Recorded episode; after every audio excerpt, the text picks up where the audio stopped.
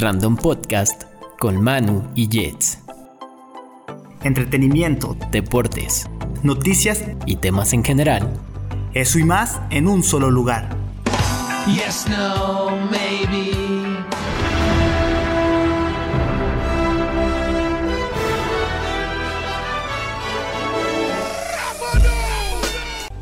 Ahora, estás en estado random.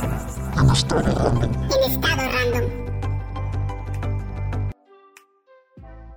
Hola, ¿qué tal amigos? Sean bienvenidos a una emisión más de Random Podcast. Seguimos en febrero del 2021 y como siempre es un gusto estar con todos ustedes. Muchas gracias por, por pasarse a escucharnos. Y como podrán ver, el día de hoy me encuentro con un invitado muy especial, por cierto, que ya teníamos planeando esta charla desde hace mucho tiempo, casi desde que inició el, el programa y no se había dado. Hoy por fin estamos aquí y tengo conmigo al doctor Efraín Delgado Rivera, un gran amigo. Y esto, Efra, siempre, siempre se me hace muy chistoso y siempre lo comento el hecho de, que en los programas de entrevistas siempre es la pregunta inicial, ¿no? ¿Cómo estás? ¿Cómo estás el día de hoy? Gracias de antemano, gracias Manuel. Sí, lo habíamos platicado un chorro de veces y como, como fan del podcast dije, oye, un día invítame, a mí me gustaría estar y bueno, qué bueno que ya se dio. Bien, afortunadamente bien, me siento bien. Creo que eh, con el asunto de moda, por ejemplo, de la pandemia, eh, pues seguimos bien, afortunadamente. Y creo que ha sido también como un momento de reflexión, yo creo que en general para todos, ¿no? De, muchas cosas, pero a la pregunta concreta, muy bien, muchas gracias por la invitación. Sí, y, y este, te digo que es lo que se me hace chistoso porque a pesar de que venimos platicando desde hace rato, siempre es como lo inicial, ¿no? ¿Cómo estás? No, pues bien. Esa parte formal, por así decirlo. Y ¿de qué vamos a platicar el día de hoy? Vamos a platicar, vamos a tener varias etapas en, la charla. A mí en lo personal creo que es algo que sabes del programa. Me gusta que se vaya dando natural la conversación. No es como que digamos, está este guion y vamos a seguirlo al pie de la letra. Y contigo en especial me agrada esto porque creo que eres de esas personas que pueden hablar de todo y con las que las conversaciones siempre son interesantes porque es como, güey, siempre saca datos que yo siempre que, que los menciono es como, güey, ¿por qué sabe eso? Entonces, está muy chida esa cuestión. Pero vamos a hablar un poco partiendo de la identidad leonesa de, desde tu perspectiva como investigador. Eres doctor en ciencias sociales, en el área de investigación. Te has dedicado muchos años a la investigación. Platícanos un poco primero cómo es dedicarse a la investigación. Creo que mucha gente de pronto el concepto de investigador ni se lo imaginan. Cuéntanos un poco desde tu experiencia. ¿Cómo ha sido esta parte de, de estar en el área de investigación? Bueno, pues eh, es apasionante, es muy interesante porque realmente en todas las áreas del conocimiento, cuando uno se acerca a la investigación, una cosa es ser docente y otra académico, pero como académico es combinar el, yo siempre les digo, es el arte de hacer buenas preguntas Sí. para obtener buenas respuestas. Entonces en ese sentido, pues muy padre porque luego uno se pregunta cosas como de niño, ¿no? Es como no perder esa parte de, de libertad, de imaginación, de por qué suceden las cosas o por qué tal situación es de tal forma o de tal otra. Y, y creo que eso es lo más importante para, para el quehacer de, de un investigador. En general, de, de, como te digo, de cualquier conocimiento. Y bueno, yo empecé como pues, cualquier estudiante en la universidad, tuve profesores que me fueron como guiando esa parte. Y cuando le descubrí dije, wow, o sea, es que no hay cosa más padre que te puedas responder y puedas responder a ciertas problemáticas y preguntas de- desde lo personal hasta lo social, ¿no? Que fue lo que me, lo que me ha gustado más como que hacer profesional. Y en ese sentido, pues padrísimo, porque vas encontrando respuestas no totales, pero como que te hace más sentido estar vivo, te hace más sentido entender las cosas, por qué suceden, sin prejuzgar, porque claro, tenemos muchos defectos, todos, y luego uno se deja llevar como por estereotipos, como por convenciones, ¿no? Y cuando ya te vas acercando a eso, eh, como que encuentras más el por qué hasta de, de existir. Así yo creo que es un rollo más profundo.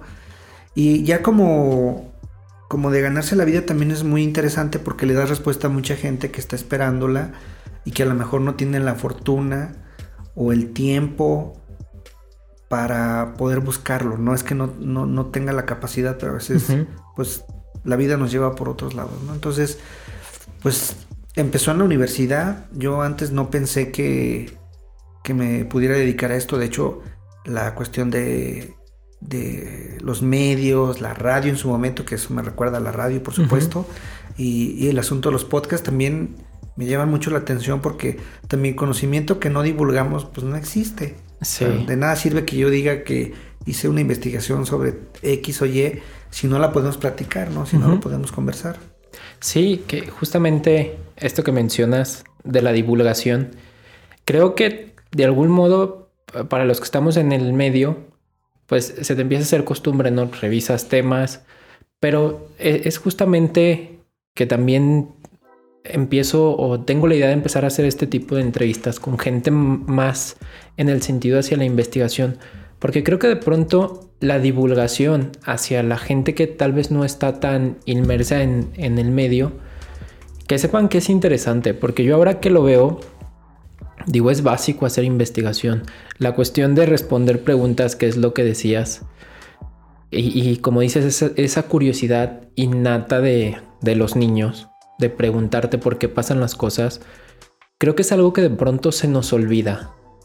Entonces, también eso, la idea con, con este espacio es que empiece a ser para las personas a preguntarse un poco más y a buscar respuestas de cualquier tema. Así como, como hemos tenido invitados que nos han platicado de artes marciales, de música, de, de cualquier tema, es, es la idea, ¿no? Que la gente tenga este espacio de, divulgación justamente. Y hablábamos un poco, Efra, de la cuestión de... Bueno, antes de, continuar con esto, quiero hacerte una pregunta porque mencionas la universidad. ¿Tienes tú algún momento clave que hayas dicho, en este momento yo supe que esto me gustaba de- de- así fue un momento crucial para, para hacerlo? Sí, fíjate que es muy curioso cómo transité del asunto del interés por los medios porque mi formación inicial fue en comunicación y luego tuve una clase que tenía que ver con investigación, pero que teníamos que hacer como la historia familiar. Y entonces descubrir el- mis raíces, en este caso, bueno, mis ancestros, Sí. que dices, no marches, toda esta información me da más explicación hasta de por qué es- físicamente soy de tal manera, por qué el temperamento es así, con aciertos y errores y todo, pero dices, ah, o sea que a veces no estoy hablando yo, está hablando mi tatarabuelito porque es como una ascendencia familiar y total que vi, vi el asunto de la familia y en lugar de, de como de quedarme en el estereotipo, como que dices, wow, lo que puedes encontrar, ¿no? Lo que puedes Sí. encontrar. Y a partir de ahí, como que dije, a mí me late esto, y luego ya me fui adentrando ya en otros temas, pero eso fue como que, como que el- lo que marcó la diferencia, ¿no? En cuanto a qué querer eh, dedicarme eh, con mis estudios eh, universitarios en este caso, y de ahí para adelante, o sea, como que, bueno, ya fueron pretextos para otro tipo de temas, pero yo creo que eso, el descubrir el, cómo es uno a partir de, la cuestión familiar, de comportamiento social. Los expertos dirían que sería entre histórico y de psicología social, algo así. Sí, y que justamente esto que mencionas de los estereotipos es algo que es de lo que vamos a hablar un poco, porque así como se construye una identidad a nivel personal, dentro de un espacio se construye una identidad a nivel social, a nivel comunidad. Y es el tema del, del que quiero platicar un poco. Es muy común que la gente que se refiere a las personas de León, de la ciudad de León, Guanajuato, como que son muy mamonas. Como que no es que la gente de León es bien como pues sí, mamones, fresas, como muy doble moral, que dicen, no, es que de repente están a favor de esto o critican mucho esta postura, pero luego muchos la hacen. Entonces está esa identidad como ciudad, ¿no? Cómo se construye esta identidad de, de la ciudad. Sé que tú has profundizado más en, en este tema como tal. Cuéntanos un poco cómo, cómo se llega a ese nivel de, de, construcción de la identidad de un lugar. Sí, bueno, para el caso específico de León es muy curioso porque se puede entender esa, como ese tipo de percepción a partir de que tenemos como, como varias capas de identidad. En todos lados es, es un lugar común, pero a lo que quiero referirme es que siempre ha sido un lugar de paso, de encuentro, y siempre ha habido como una amalgama de, de gente de muchas partes. Entonces, algunos autores dicen que son, es como un no lugar. O sea, sí es una ciudad, pero es como un refugio, pero como que es un lugar de negocios, pero como que es un lugar de oportunidad. Y eso no se da en todos lados. Entonces, eso lo que ha traído como consecuencias que tengamos como, en términos muy coloquiales, como mecha corta. O sea, presumimos mucho lo poco que hay, sí. porque es muy cambiante.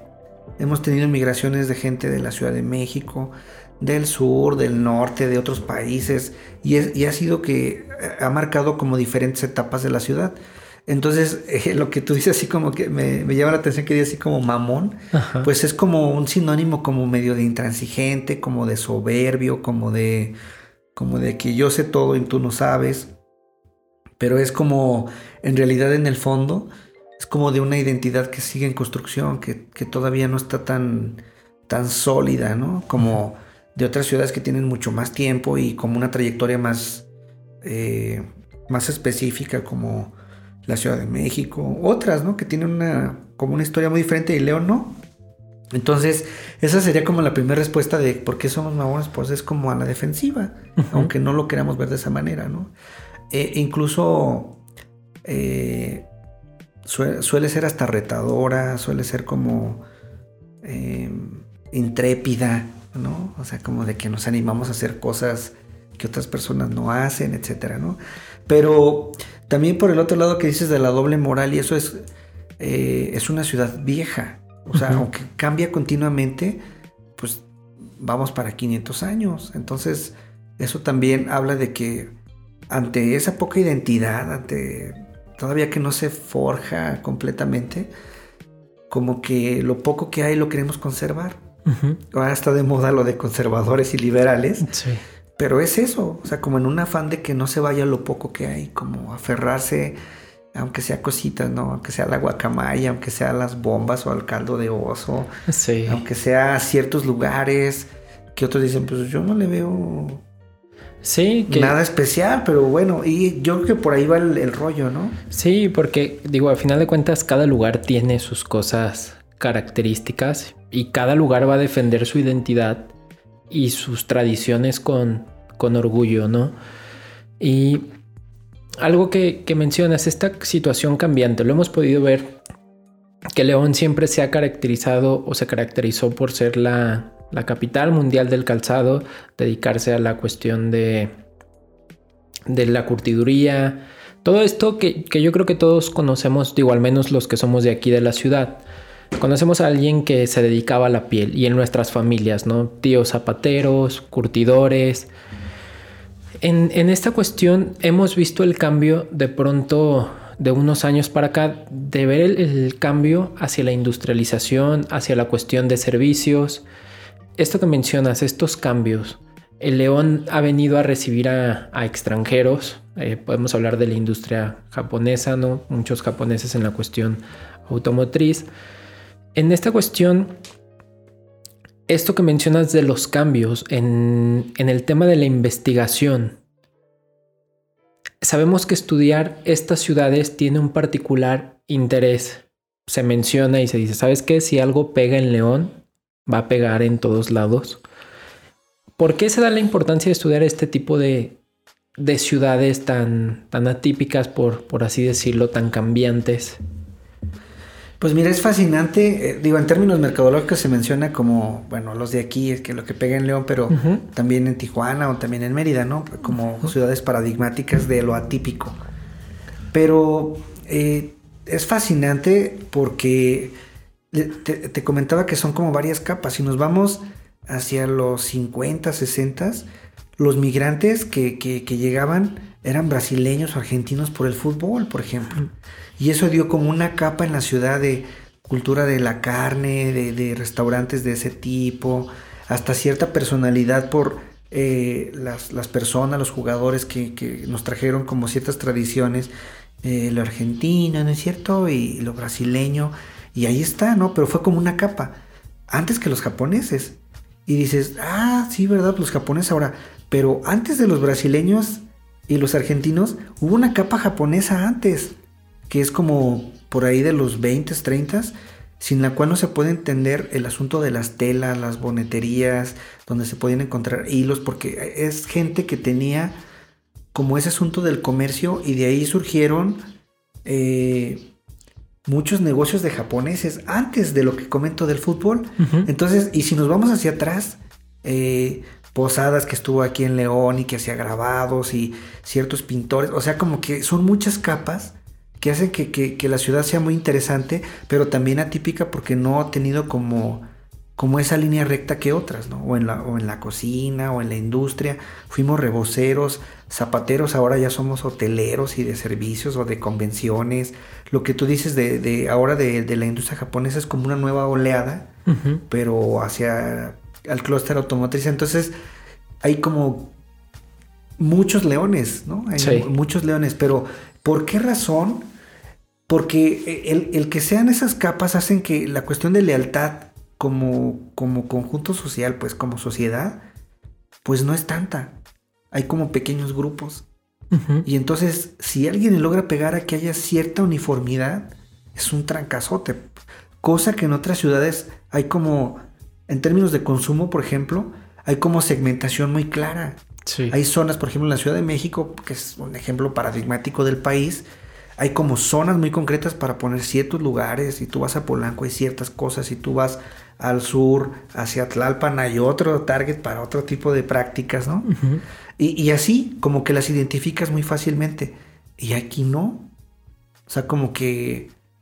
Como que es muy cambiante, como que es em, muy poco estable, pero por esa situación, ¿no? De que hay como una población flotante y una dinámica social como, como muy dinámica, ¿no? Sí. Entonces, yo creo que por eso se menciona que lo que pega en León, pega en todos lados, porque dicen, si lograste en ese mercado tan atípico eh, cierta uniformidad y, y cierto nivel de consumo, en las demás que está como más claro, ya la hiciste. Yo creo que por ahí va el, el- el- el comentario. Y, y eso que no mencioné a otras culturas, por ejemplo, también hay todo un grupo de, como en muchas partes de México, de libaneses que han ido y venido también con ciertas prácticas y siguen presentes. En fin, eh, la gente que nos, nos pueda ver o escuchar en, en otros lados dirá, "Ah, pues aquí también. Pero León tiene, tiene esa particularidad de que ha sido muy dinámica, muy, muy dinámica. Por ejemplo, ahorita nos parece oleada a los japoneses, vemos ya está en, del puerto interior hacia Sí. el centro de la ciudad, eh, hasta nomenclatura en japonés, eh, televisión japonesa, eh, ediciones ya de periódicos en japonés, pero no es nuevo también. Los japoneses ya hace tres generaciones dicen, y tenemos muy buenos restaurantes japoneses, no por esta oleada. Ujú. Hay, hay, sin decir marcas, hay restaurantes que tienen 40 o 50 años, si no es que hasta más, y ya había una tradición, ¿no?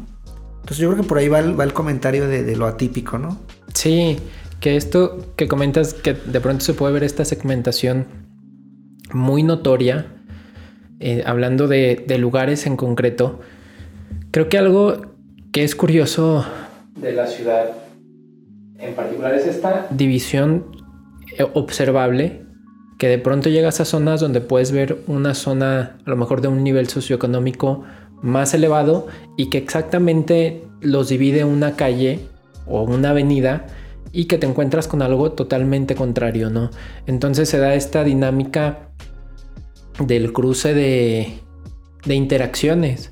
De pronto eso, pensándolo en, en temas sociales, se crea una dinámica interesante que, que puede ser curiosa para, para estudiar, ¿no? Sí, eh, pasa algo, algo, algo curioso. Yo s- siempre comento de lo digo de manera muy simplista, tiene una explicación más profunda que somos una ciudad de nuevos ricos continuamente. Hay muchas oportunidades de negocio, por lo que digo de la intrepidez y de que es un eje importante hacia el norte, hacia el sur. Y, y entonces puedes ver que alguien que está en un lugar determinado de la ciudad, a lo mejor al año siguiente le pone tres pisos a su casa porque ya le fue muy bien, pero al rato ya no. Y se va haciendo como esa amalgama que en otras ciudades es como menos clara, como, como que sí hay clústeres muy determinados para cierta eh, estatus socioeconómico. Y aquí no, porque van, vienen, en la industria del calzado fue muy así. de, me pega un modelo, vendo un chorro, tengo un chorro de lana y luego ya no, y luego el de enfrente, y luego el vecino. Y así como que, como, como salpicadas, ¿no? Como, como un mosaico, ¿no? Salpicadas, tal vez como un mosaico. Y claro que es muy interesante porque eso es parte de lo que hace como muy fuera de lo común la ciudad, como... Lo puedes ver incluso en, en- en cuestiones eh, que... No sé, se me ocurre por ejemplo lo de los autos, ¿no? Que se menciona como una ciudad como fuera de lo común, que puedes comprarte aquí cualquier tipo de marca de auto del mundo Sí. que encuentras prácticamente el que tú quieras y dices, bueno, y como quién los circula y como quién los compra. Pero si no existiera el mercado, pues no existirían aquí, los podrías pedir en la Ciudad de México o en otros lados, en Querétaro, no sé. Y sin embargo, aquí está, ¿no? Sí. Grandes cadenas, no sé, hay como muchos ejemplos como, como extraños, ¿no? Y luego las cifras nos dicen que somos como, en términos clásicos, dirían que es como clase media hacia abajo Ajá. un porcentaje muy alto de la población. Digo, entonces, ¿quién compra un Ferrari o, o quién compra un Jaguar? No sé, digo, a lo mejor no podía decir marcas, pero dicen, ¿y dónde están o qué pasa? Pero sí los compran, por Sí. supuesto. Sí, que esto, no sé, digo, sabemos todos que están la, las concesionarias y creo que incluso cuando toca que llegas a verlos circular por la ciudad, es como, ah, no mames, güey, mira, digo, a, a final de cuentas son cosas que siempre pueden llamar la atención, pero de pronto sí te surge esta pregunta, ¿no? De, bueno, ¿y, y dónde están? Porque... Sí, tampoco es como a lo mejor en otras ciudades que es más común verlos en, la dinámica diaria. Aquí sí de pronto es como, ah, ves uno muy de vez en cuando. Y mira que yo ando en la ciudad de arriba abajo.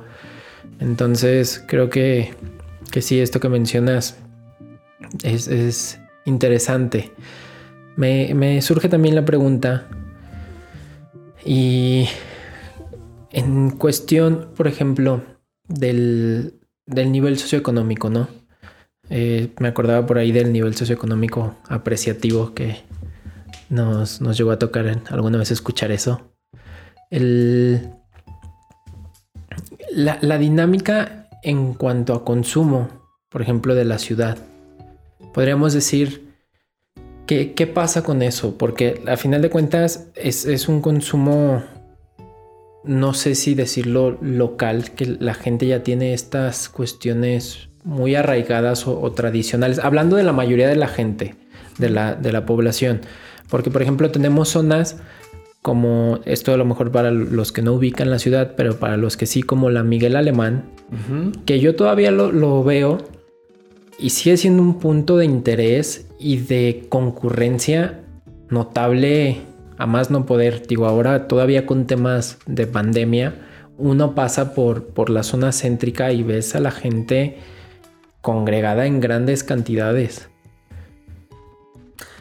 Fíjate que, bueno, otra vez lo que, veíamos, lo que hablábamos de esta amalgama, ¿no? Por ejemplo, ese es un comportamiento de, de una ciudad que en términos urbanísticos es como el modelo español de hace no sé cuántos siglos, donde todo se concentraba en el centro.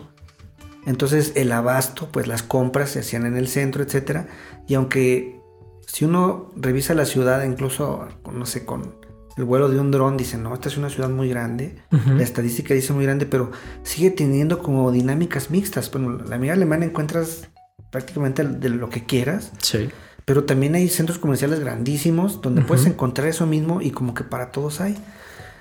Sé que puede sonar un lugar común porque cada ciudad, por ejemplo, Guadalajara, San Juan de Dios, Tepito, en la Ciudad de México, eh, ¿cómo le dicen? Eh, el Pasito en Chihuahua, eh, o el Macalito o Macalencito, no recuerdo exactamente cómo le dicen, en, en Tamaulipas, en la zona de, de Reynosa, de Nuevo Laredo.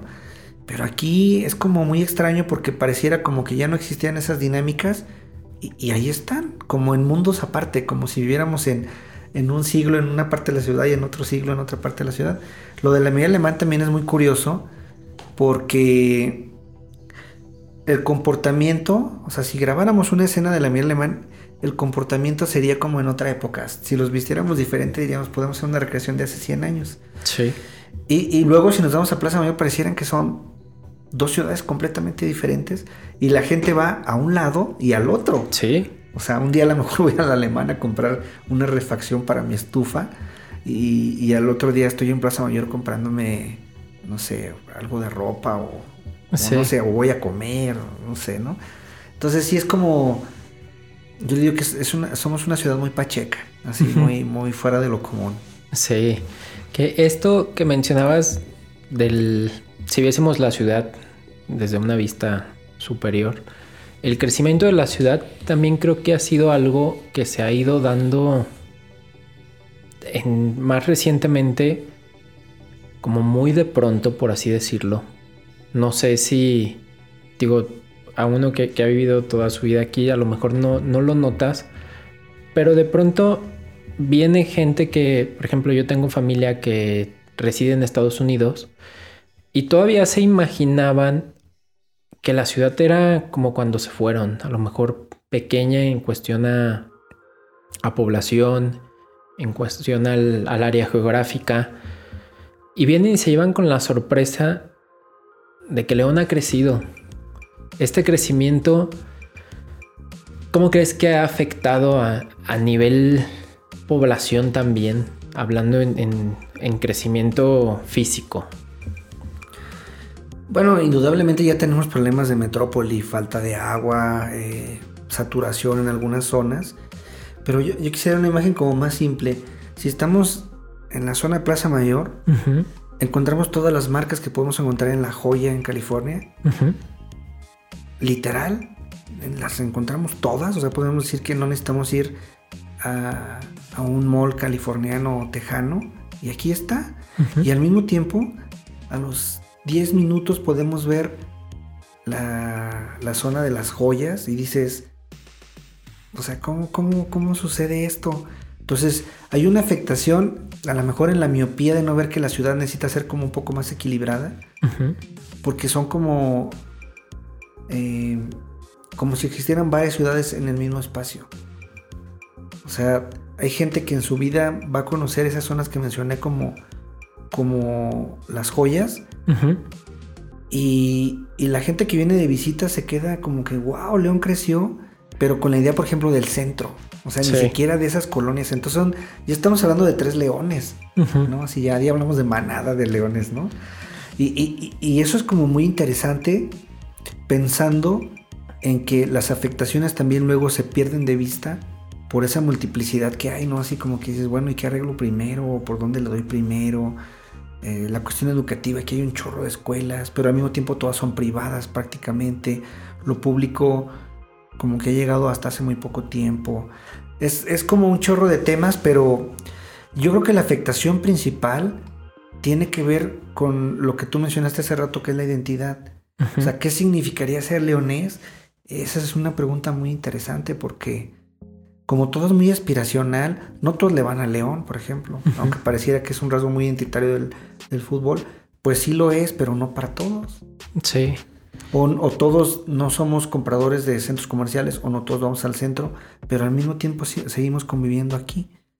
Entonces, no, no quiero que suene como a cliché, pero sí es como una ciudad que tiene como muchos niveles y, y por, por lo tanto las afectaciones luego no se ven tan rápido. Pero yo creo que en el futuro, yo me lo imagino, siempre les digo, el, el ejemplo más claro para mí tiene que ver con ver, por ejemplo, eh, no sé, Ready Player One, por ejemplo Sí. donde dices, en el mundo virtual está todo ese asunto así californiano y tejano, cuando me pongo esas gafas como de que no pasa nada, pero me las quito y está todo destruido y vivo como en, como en, en- en un, en un vagón o en- desechos de contenedores, ¿no? Cosas de ese tipo. Sí. Y como que esa dualidad, ¿no? Como que es... Y por eso lo de la doble moral también.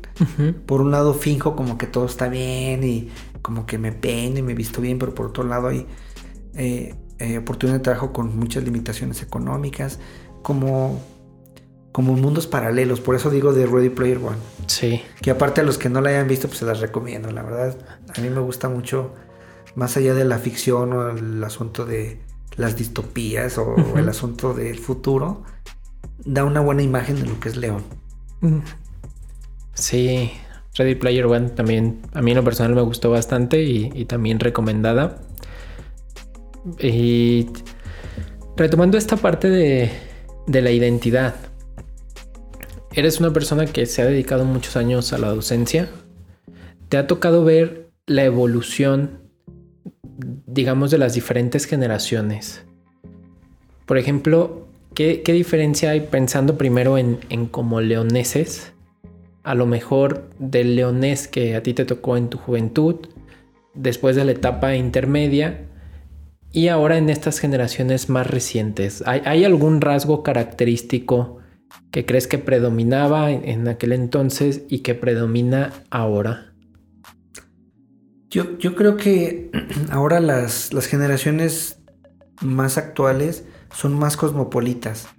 Al haber más información, como que te puedes mover o transitar en, ya en diferentes eh, lógicas ¿no? de, de- de traslado, de consumo. O sea, por ejemplo, eh, en otras generaciones había un sistema de transporte como muy tradicional y ha sido como innovador lo que ha pasado aquí en León a la par de muchas ciudades mucho más grandes, como el asunto de las orugas, ¿no? O de el Optibus como el nombre oficial, ¿no? Sí. Entonces, eh, eso te cambia también la configuración de cómo moverte. Entonces, yo diría que son más cosmopolitas las nuevas generaciones. Y otra cosa importante que al ser más cosmopolitas y con más información, también como que somos más superficiales, como más fragmentados, como, como un poquito... Si ya no había arraigo, ahora menos arraigo. Como, Sí. algunos dirían que más globalizados, pero bueno, no quiero caer en lugares comunes, sino yo diría como esa diferencia. Entonces, por ejemplo, hasta hace muy poco tiempo había ciertas instituciones como muy tradicionales de escuelas, de prepas, no sé qué, como de pueblito, así como de volver al futuro, para seguir con las películas. Y ahora ya no, ahora ya pues hay un chorro de escuelas que te dicen estoy en la escuela X o Y y ya nadie saca de onda porque ni siquiera las ubicas. O sea, como que dices, ah, pues sí, sí te creo. Como que por ahí va, va la, la diferencia que yo veo. Y por tanto, el asunto de la identidad también se va reconfigurando, ¿no? Yo creo que, eh, aunque prevalece lo que dijiste de lo mamón Ajá. como, como parte de, de nuestras características, pero yo digo que cada vez más, más incluyente porque cada vez hay más gente de otros lados. Como que eso te hace como, como más tolerante, como, como, de, como de metrópoli, así tal cual, ¿no? O sea, como con un pensamiento más amplio que el que había antes. O sea que creo que para bien, los que somos más viejos, como que ya muy, muy más cuadrados, más así, pero pues eso pasa en todas partes. Sí, y también yendo un poco por esta línea de tu experiencia en, en la docencia. ¿Cuántos años tienes siendo docente, Efra? Mira, yo empecé exactamente en 1997. Entonces, Son 24 años. casi. prácticamente 24 años de, de- Sí. de dedicarme a- al asunto de la labor académica. eh, en términos generales, pues, o sea, en, en el aula y en el asunto de investigación, pues como empecé cuando estaba estudiando, ya cuando salí ya lo hacía. Entonces, por eso es que se explican lo de los 24. No es que tenga 70, aunque parezca 70, pero eh, yo creo que más o menos, sí, 24, por ahí 24 años más o menos. Sí, te ha tocado conocer infinidad de personas dentro del, del área. Y hablando en, en números, ¿no? En, no sé si te dijese cuántos alumnos has tenido a lo largo de, de la historia. ¿Crees que podrías dar una cifra aproximada? Fíjate que nunca había pensado en eso. Más bien, prometo que me daré la tarea de darme una idea.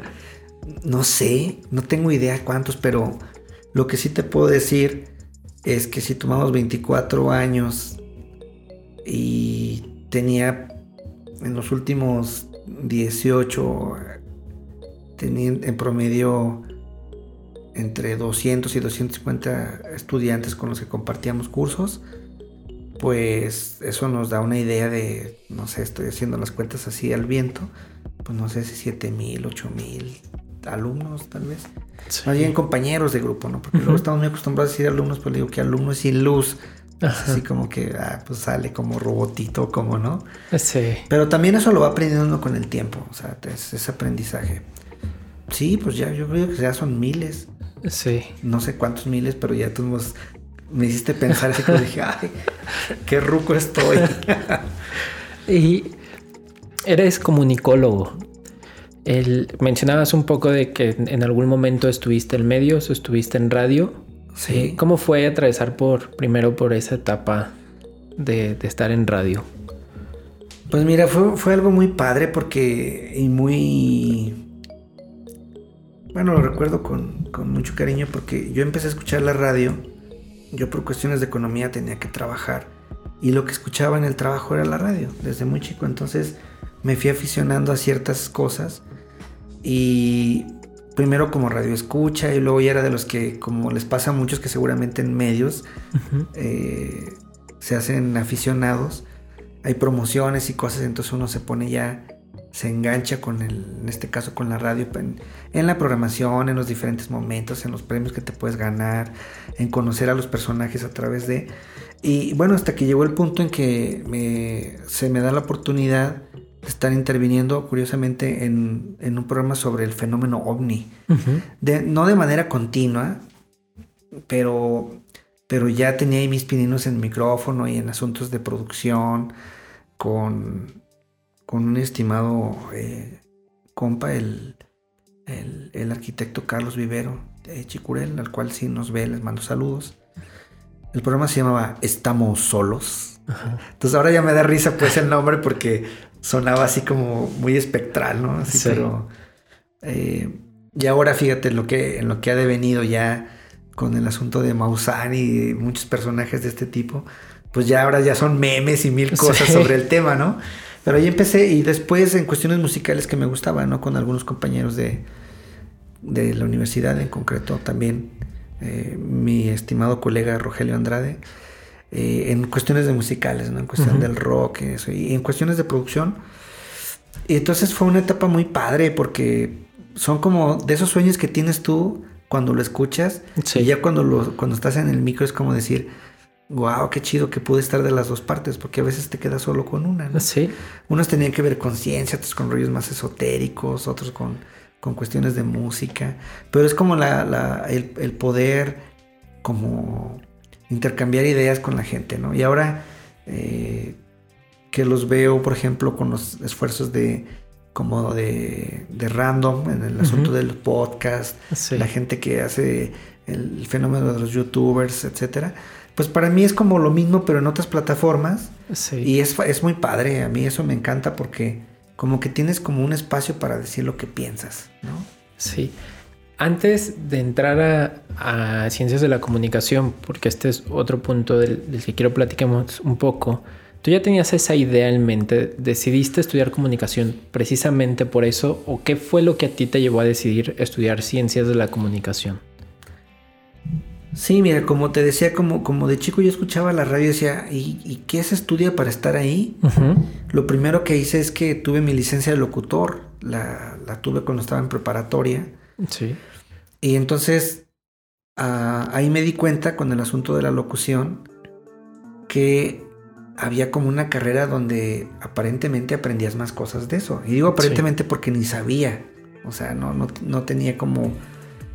No recuerdo bien ni mi, ni mi cuestión vocacional de que me dijeran es tal carrera. Pero yo tenía muy claro que a mí me interesaba mucho ese rollo como de, de- de transmitir cosas sin tener una idea clara de que si eso era la tele o la radio, etcétera. La Sí. radio sí, pero, pero escuchándola, ¿no? Las radionovelas, muchos programas deportivos y eso en el ámbito local y nacional desde muy chico, ¿no? Pero eh, Entonces, primero la- el asunto del- de, de ser locutor, pues ya con licencia. Y, y de ahí como que ya fue un paso natural. O sea, como que ahí me di cuenta que había profesionales y que habían estudiado esa carrera. Y ahí fue cuando dije, voy a investigar como de qué se trata, ¿no? Porque yo pensé que era como de locutor. Y ya. Y entonces investigo, me doy a la tarea de investigar y ahí es donde descubro pues que, no, pues que hay una, una licenciatura que aborda no solamente ese tema, sino otros más. Y, y fue como decido estar en comunicación, pero fue como un paso natural. Yo desde niño grababa, grababa cosas con, con mi grabadora Sanyo. Sí. O me iba de vacaciones y mientras todos estaban en el mar, yo hacía como entrevistas con.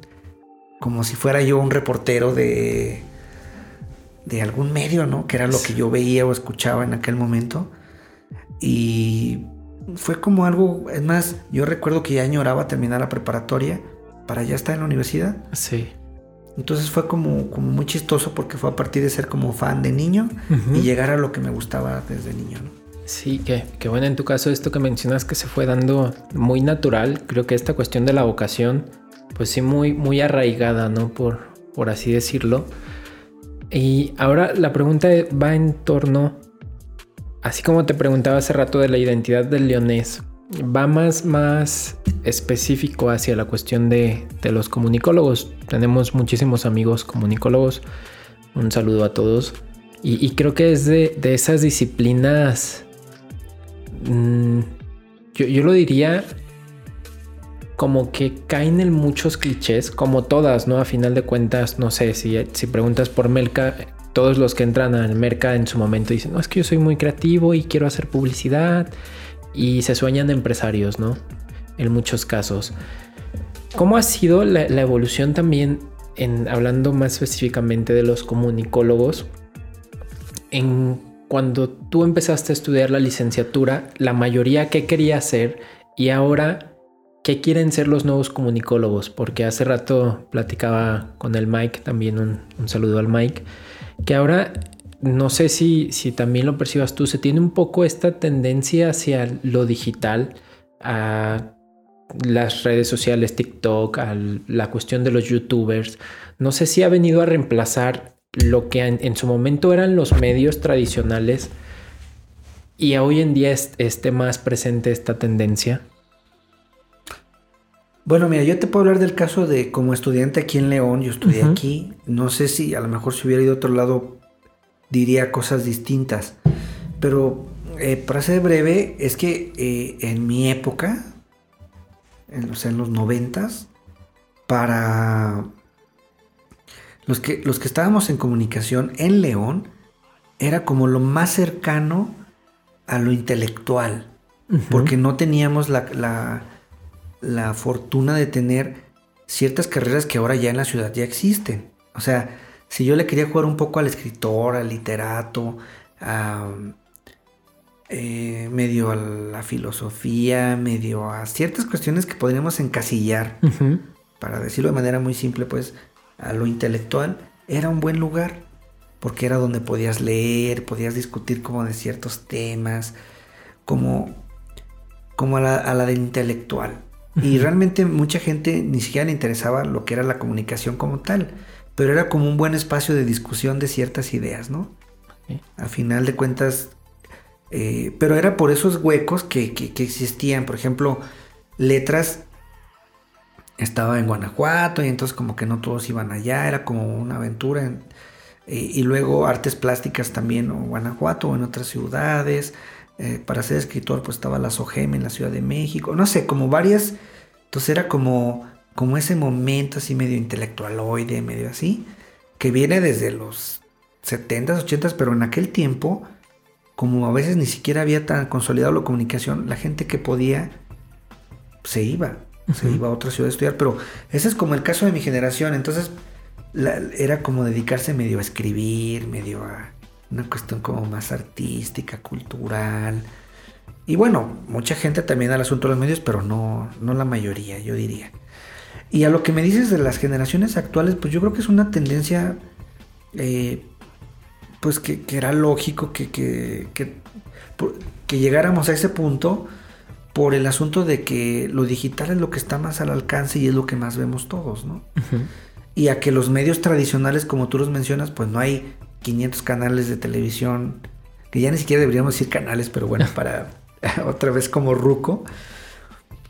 Entonces las oportunidades también eh, en términos profesionales laborales no son tantas. En cambio, la libertad o la multiplicidad de espacios que puede haber en lo digital, pues es normal. Aquí el único, la única cuestión que yo digo que no a mí no me late tanto es que no hay sin, sin romantizar el tema no hay tanta profundidad como a lo mejor en otras generaciones hacia la lectura, hacia ciertas dinámicas políticas, sociales, eh, que a lo mejor sí sigue prevaleciendo más ese estereotipo en ciudades más grandes. Sí. O sea, yo veo gente de comunicación de la Ciudad de México, de ciertas universidades, que todavía tienen ese rollito como el que a mí me tocó vivir aquí en León. Y aquí sí, como todo muy digital, muy así, pero debe de tener otras características también positivas. O sea, a lo mejor yo lo digo desde, desde recordar mi época.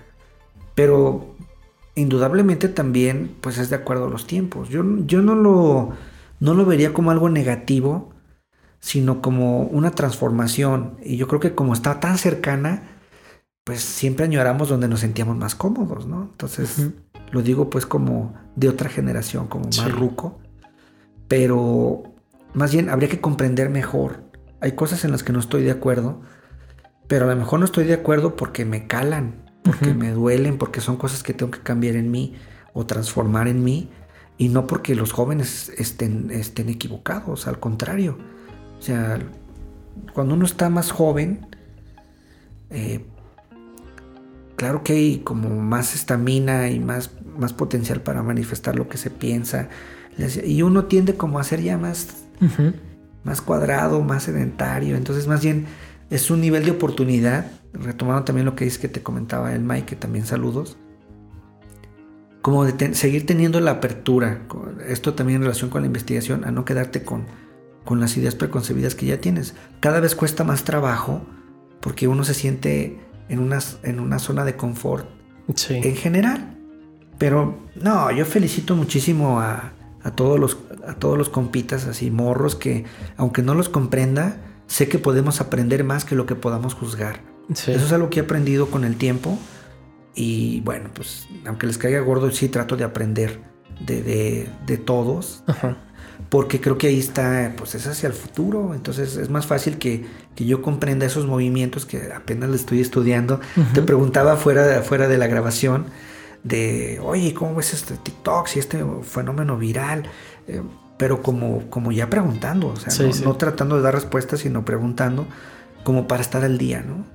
Digo, yo no he entrado a TikTok, o sea, no, ojalá que, que, logre hacer alguna de esas rutinas que son complicadísimas para mí, pero, pero, pero padre, ¿no? Como el, el, el, manejo del cuerpo, el cómo hablamos, todo eso está muy padre, los memes, ¿no? Que es un rollo, yo les decía, los memes en mi época podría decir que eran los haikus japoneses, que eran, eh, o los poemínimos de, de, de, de Huerta. Sí. Pero bueno, pues tuvieron su época y ahora están transformados en eso y son padrísimos, ¿no? Sí. Los stickers, por ejemplo, ¿no? Que ahora ya tengo mis stickers para, pues si no, no entro como en onda con cierta gente, pues más bien aprendiendo, ¿no? Yo tengo que decir que eh, tal vez el, el, error más grande es quedarnos como pensando en que lo bueno fue antes y no ahora. Yo creo que siempre lo mejor es lo que está por venir. Sí. Pero no es tan fácil, está muy fácil decirlo, pero es una lucha interna, ¿eh? O sea, siempre es una lucha interna decir, a ver, Cartoon Network, Cartoon Network, este, uh -huh. de estarte reseteando. No es sencillo, pero, pero sí lo he intentado y lo sigo intentando como para estar al día. Sí, porque esto que mencionas, esta brecha generacional, pues siempre trae algunas cuestiones de debate, ¿no? Pero por ejemplo, a mí me pasa algo muy similar, sobre todo ahora que mencionas TikTok yo que a lo mejor no hay, no hay tanta distancia en cuestión de edad con las generaciones que, que, están ahora en TikTok y contemporáneos también están en TikTok, a mí me cuesta mucho entenderlo. Lo veo como algo, digo, como hoy en día la mayoría de las cosas muy fugaz.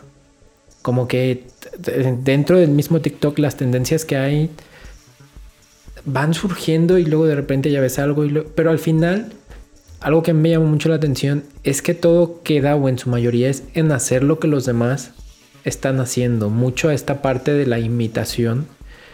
Y yo valoro y digo, los TikTokers que, que le dejan esa identidad justamente propia, que es, ok, voy a hacer lo que los demás están haciendo, pero este es mi sello de, de identificación, ¿no? Eso a mí es algo que, que me cuesta mucho entender. Sí, pero fíjate, yo lo veo como el manejo del cuerpo. O sea, cosas que antes tenías que hacer en un espacio como muy, como muy, ahora sí que muy especializado. Sí. Ahora lo, lo puedo hacer en mi cuarto y a la hora que yo quiero. O sea, por ejemplo, las rutinas que tienen que ver con, con bailes de diferentes eh, ritmos. Antes era como voy a un salón porque me gusta la salsa o porque escucho tal cosa. Y ahora es como muy ecléctico, pero además dicen, pues yo lo quiero hacer en mi casa y quiero que vean cómo bailo, por ejemplo. ¿no? Y sí, claro que hay imitación, pero, pero imitación había antes también. Sí. O sea, la pose o el pelo largo o el querer ser como rockero, etcétera. O te diría incluso cuántos podcasts podemos ver hoy en día de Sí. todo tipo, ¿no? Entonces, pues digo, pero ya si lo vemos de manera más amplia está súper padre porque está la oportunidad de que tengas como tu momento y que lo puedan ver otras personas. Eso es muy bueno. Más allá de que entremos en rollos de si nos manipulan o si TikTok realmente hace que no sé qué. Hay muchas cosas con las que no estoy de acuerdo. En, en ciertos ritmos, incluso letras, etcétera. Pero como que ese no es el tema, ¿no? Más bien el tema es que hay como un nivel más grande de, de expresión. Antes a lo mejor en mi época teníamos que poner un periódico clandestino donde decía las maestras, no sé qué, y ahora ya me toca estar del otro lado y Ajá. ojalá que te mueras, como la canción, o no sé, ¿no? Sí. Pero, pero ahora lo puedes decir en, en las redes, lo puedes decir en TikTok, lo puedes decir en, en la que quieras, ¿no? En Instagram, en Facebook. Y, y entonces te cuestionas hasta más bien el asunto de la inmediatez. Pero lo de la imitación eh, tiene toda una explicación, uno tiene que tener como ciertos arquetipos para seguir, ¿no? No, no se me hace como caótico, más bien creo que más bien tenemos que emplear la capacidad de, de estar a ritmo, porque si no estoy a ritmo, pues quién sabe en qué ande TikTok. A mí cuando me dijeron TikTok me dijeron que era para gamers. Y yo nunca le encontré la relación con los No. Y luego le pregunto a gamers y me dicen, no, pues sabe. Entonces al- al- alguien lo leyó, lo entendió mal y ya te quedas como con una imagen muy, como muy congelada y nada que ver. Sí. O ha tenido ciertas transformaciones que ni siquiera hemos podido Es que también, cachar, ¿no? también es eso, hablando específicamente de TikTok, su crecimiento fue gradual. Cuando empezó, había poca gente. Eh, yo recuerdo que instalé la aplicación poco tiempo después de que salió y era como, yo lo veía como la adaptación de, digo, porque al final de cuentas, antes de ser TikTok tuvo otro nombre, pero yo lo veía como la adaptación de lo que en su momento fue Vine. No sé si recuerdas igual esta red donde te daban de 6 a 15 segundos y ser creativos, ¿no? En ese tiempo. Entonces, yo al principio lo veía como que había una comunidad mm, que iba surgiendo, pero nadie le prestaba mucha atención. Y de un momento, hablando en términos de una semana a la otra, de repente todo el mundo estaba en TikTok. Y eso para mí fue como que yo no lo dimensionaba, porque yo decía, güey, la semana pasada nadie eh, estaba hablando de TikTok. Yo no supe cuál fue el momento, porque hubo algo que lo debió detonar. No sé si a lo mejor algún personaje, eh, alguna celebridad, alguien que, que detonó TikTok. Porque, te digo, yo la, la percepción fue brutal, ¿no? En, el sentido de, de cuánta gente se sumó a la comunidad. Y hoy ves a gente mayor, no sé, pensando en, la generación a lo mejor eh, de mis papás, ves a gente de su edad en TikTok y que se la pasan bien a gusto y que dices, oye, eso es algo que a mí todavía me cuesta asimilar. E- Esta, cómo interactuamos en el mundo virtual. Que a lo mejor antes era algo impensable no ver a un señor haciendo bailes y chistes. Y, y sin ser, sin caer en, en el sentido de ser un personaje público. Porque, te digo, eso a mí, no sé, se me hace, todavía me cuesta asimilarlo. Es que es muy veloz. O sea, es muy veloz, pero, pero también te digo que es muy padre porque también, es más, le han dado la vuelta a personajes que ya no ubicábamos o que ya no veíamos y han vuelto como hasta el estrellato por el asunto de TikTok cuando se dedicaban a otra cosa, ¿no? Entonces yo creo que, que, que está interesante. A mí de lo que más me llamó la atención de ese fenómeno es eh, el asunto del manejo del cuerpo, ¿no? Que antes, o sea, te podías tatuar o poner de cierta manera y te veían en las calles y eras como un personaje de la calle.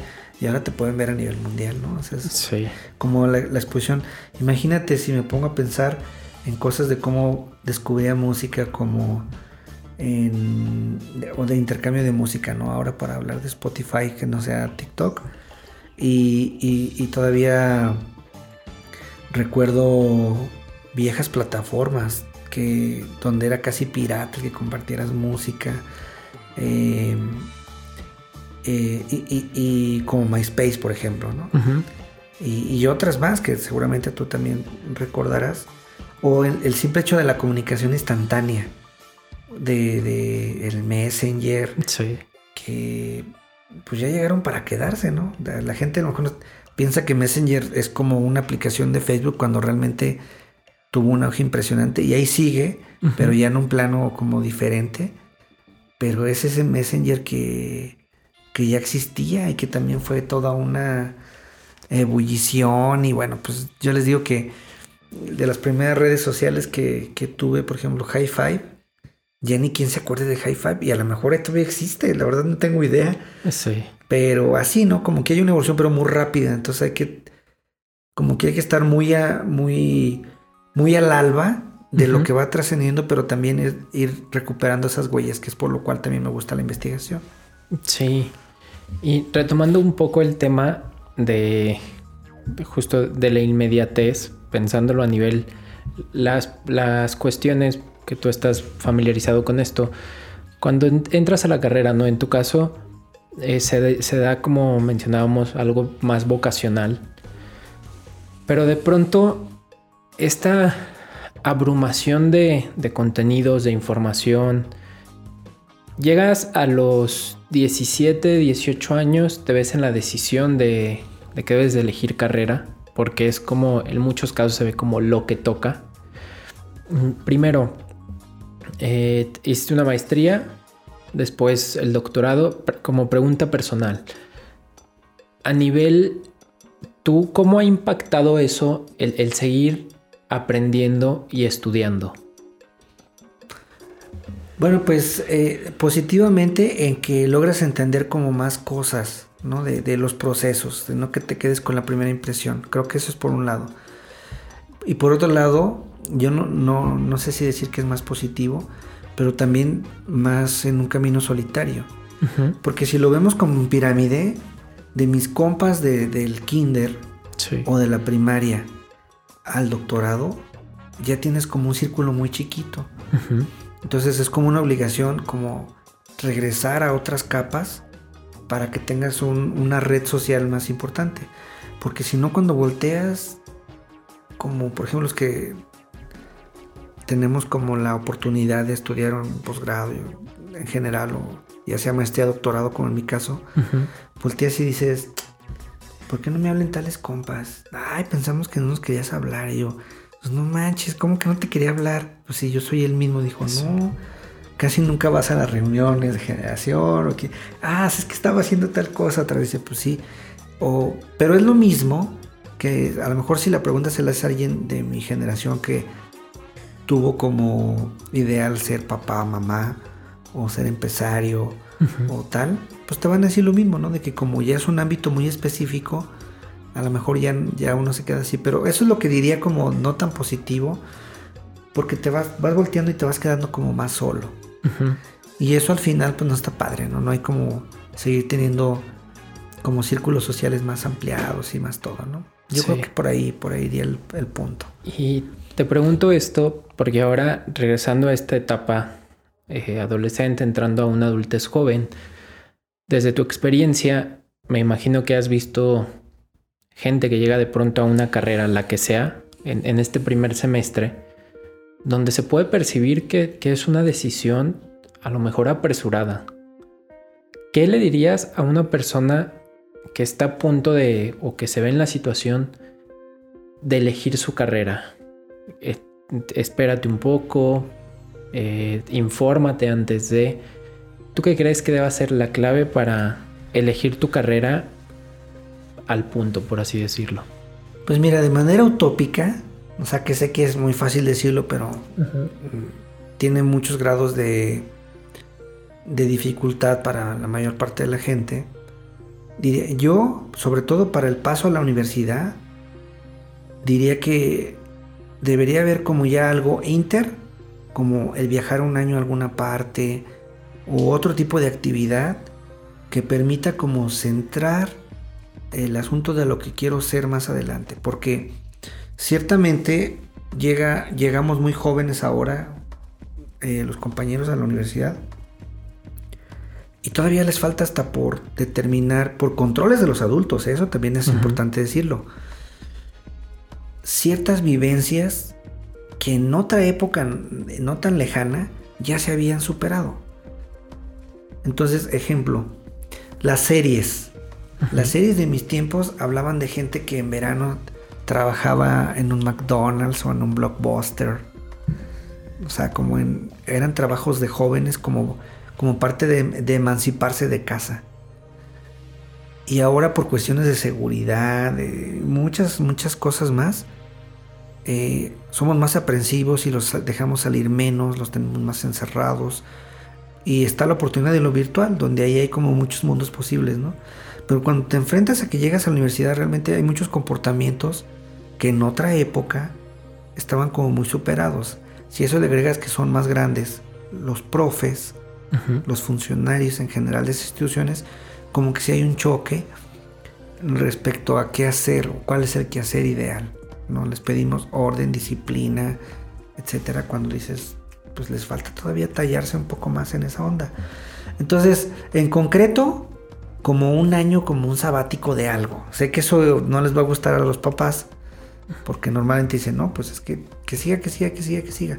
Pero también me doy cuenta que la gente que se ha dado esa oportunidad, cuando regresa, regresa como, como con más confianza en sí mismo, como con, con más soltura, como con más experiencia Incluso llegas en una posición más dominante con el grupo, a lo cual siempre es bueno, ¿no? Em, y yo creo que yo recomendaría algo así. Y, porque lo demás sí se hace, pues, o sea, si hay, si hay como cursos de orientación vocacional, sí como que venden opciones de escuela, pero también dicen, es lo que toca, como tú dijiste.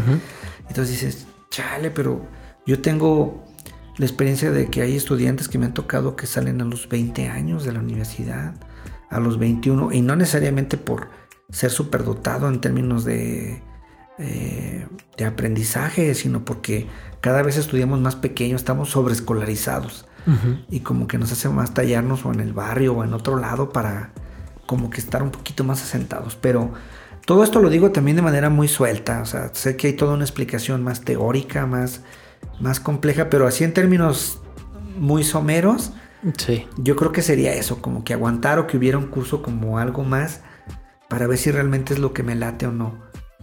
Eh, yo, yo, yo diría que por ahí podría ir el asunto. Muy bien. Efra, estamos llegando casi al cierre de, de esta entrevista. Hemos platicado un poco de muchas cosas. Creo que esto es lo que te digo, que me gusta esta, esta naturalidad, ¿no? Que, que las charlas se vayan dando. Pero quiero hacerte eh, preguntas un tanto más eh, random, por así decirlas, haciendo referencia a que justo estamos en Random Podcast. Eh, pensando, ya nos mencionaste hace rato, recomendaste Ready Player One. ¿Alguna película, otra película que la gente deba ver sí o sí? Pues yo diría que sí o sí Matrix, aunque sea de mis tiempos Matrix y además ya van a sacar una versión reciente. Matrix es como para ver las posibilidades de ser y las decisiones que tienes que tomar, que era parte de lo que platicamos. Matrix. Y, como fan ruco, pues Star Wars. Ese es un lugar muy común, pero, pero bueno, también lo tengo que decir. Yo creo que Star Wars. Artista, músico favorito, banda. Híjole, pues eh, he transitado por muchas, pero eh, yo sigo diciendo que los que me han marcado desde muy morro, seguramente es, es YouTube. Eh, de más para acá sería Gorilas, ¿no? Sí. O Blur Gorilas, como la gente lo quiera ver. Y, y ahora yo creo que ya más ruco, eh, podría pensar, hay, tal vez si la han escuchado mucho, a mí me ha impactado muchísimo. Una cantante que, que tiene que ver mucho con, con René Calle 13, que es Ile. Ile eh, es como quien contestaba varias cuestiones de, de- de- en las rolas de, de, de Residente. Ile, u- hiper recomendada. A mí me encanta, es un artista, o sea, es un alma vieja en una morrita, lo cual es un fenómeno padrísimo. Eh, yo creo que serían de los que decía de pasado, presente y futuro. El futuro para mí sería alguien como Ile. Ok. Comida favorita. Me gusta mucho la comida japonesa. eh, me sigue gustando mucho. Y de más tradicional, eh, eh, el, el arroz. El arroz me, me- me encanta. En lo casero me gusta mucho el, el arroz. Y me declaro adicto a los carbohidratos. O sea, el pan y esas cosas que si me escucha mi médico se va a enojar conmigo también. Pero tengo que admitir mis adicciones ya que me estás confesando. Sí. Y bueno, un ya casi para terminar, el, un autor, hablando esto ya más en concreto en términos de investigación, un autor que a lo mejor sea como introductorio para la gente que, que mencionaba por qué se debe hacer investigación, que digas, leyendo esto a lo mejor o alguna charla, algo que digas, esto puede ser un buen punto de, de introducción. Mira, hay un compa que ya es viejo y yo, pero yo espero que sí lo encuentren. Hay un texto que me marcó también que se llama ¿Dónde quedó la bolita? De un compa que empezó como locutor comercial, hace voces así, no sé qué, y es investigador. O sea, como que cumplía el perfil que yo, que yo encontré en mi vida. Sí. Se llama Jaime Pontones y el texto se llama ¿Dónde quedó la bolita? Ya eso a lo mejor van a relacionarlo más con grupos de otra índole en música, que ahora ya está diputado son, por cierto, pero eh, ese me marcó. Y ya, de, ya más actual, yo eh, recomiendo, eh, bueno, no de manera especial, pero ta- también les recomiendo mucho que, que leamos ciencia ficción. Porque la ciencia ficción en general, pues, iba a decir Asimov concretamente, Sí. pero hay muchísimos buenísimos ahora. eh, porque nos permite como imaginar cosas. Ujú. Y alguien que hace investigación sí tenemos que imaginar cosas. Sí. Pues si no, como que entonces ya está dicho, entonces ya para qué investigo más.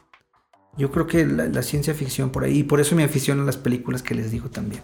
Sí, y de, de Asimov, a mí en lo personal, la saga de la Fundación. Creo que también en su momento fue de esos libros que, no sé, te, como dices, sí te ponen a pensar bastante en... en- Y de ya- hecho, bueno, Y perdón, y ya, y ya si nos vamos a más, a más pachecos, yo sigo recomendando mucho a Lobson Rampa. En el asunto como místico, pero literario, pero más ligero, sin caer en como en rollos muy profundos entre lo misterioso que fue el Tíbet hasta hace unos cuantos años. eh, pero también como en el rollo más espiritual, que creo que también nos hace mucha falta en general. Independientemente de la religión que profesemos o el credo que tengamos. Lobson Rampa también es, es- muy padre. También se los recomiendo muchísimo. muy bien. Y pues bueno, Efra, vamos a, cerrar con esta charla el, día de hoy. La verdad es que me quedo con las ganas de platicar mucho más. O sea, es, lo que te digo, ¿no? De pronto podemos poder eh, hablar de cualquier tema y siento como, como que digo, "Ay, es que podríamos hablar todavía un buen rato. Me gustaría que pudiéramos repetir en, en algún otro momento. Igual a lo mejor hablando sin, sin llevar nada como ahora un, un guion o algo. Pero dejando más, más cabos sueltos, ¿no? Digo, ahora sí hablamos un poco pensando en la cuestión de la identidad. Para hablar de cualquier cosa. Entonces, pues te agradezco mucho la, la invitación, Efra. Sabes que siempre es un gusto platicar contigo y, y pues muchas gracias por estar acá. No, hombre, igualmente, y ojalá que podamos platicar. No platicamos, por ejemplo, ni, ni de cheves, ni de otro tipo de pasatiempos que podríamos tener para que no, no se hace tan, tan formal o así, ¿no? Pero Sí. pero sí, por supuesto, yo encantado de que, de que me invites y saludos a, a todos los que somos fans de, de Random. Y sí, ojalá que haya más oportunidades. Yo te agradezco también muchísimo y es un gusto Sí. poder platicar contigo. Sí, porque esto que dices de que a lo mejor no tan formal, porque fuera de, de grabación, no sé, podemos hablar de cualquier rollo y no sé, está, está muy chido. Sí, yo también disfruto mucho la charla, entonces sí espero que pronto haya una, o- o- o- un regreso. Sí, y pues bueno, muchas gracias a todas las personas que nos están escuchando, que nos escucharon. Recuerden suscribirse al canal, escucharnos en sus plataformas favoritas. Random Podcast está en prácticamente todas las plataformas de audio, de video. Bueno, de video en YouTube nada más, pero de audio estamos en todas. Entonces, ahora sí que disfrútenlo donde más les guste. Y pues muchas gracias. Espero que tengan una muy bonita semana, muy bonito día, noche, tarde y un gusto estar con ustedes.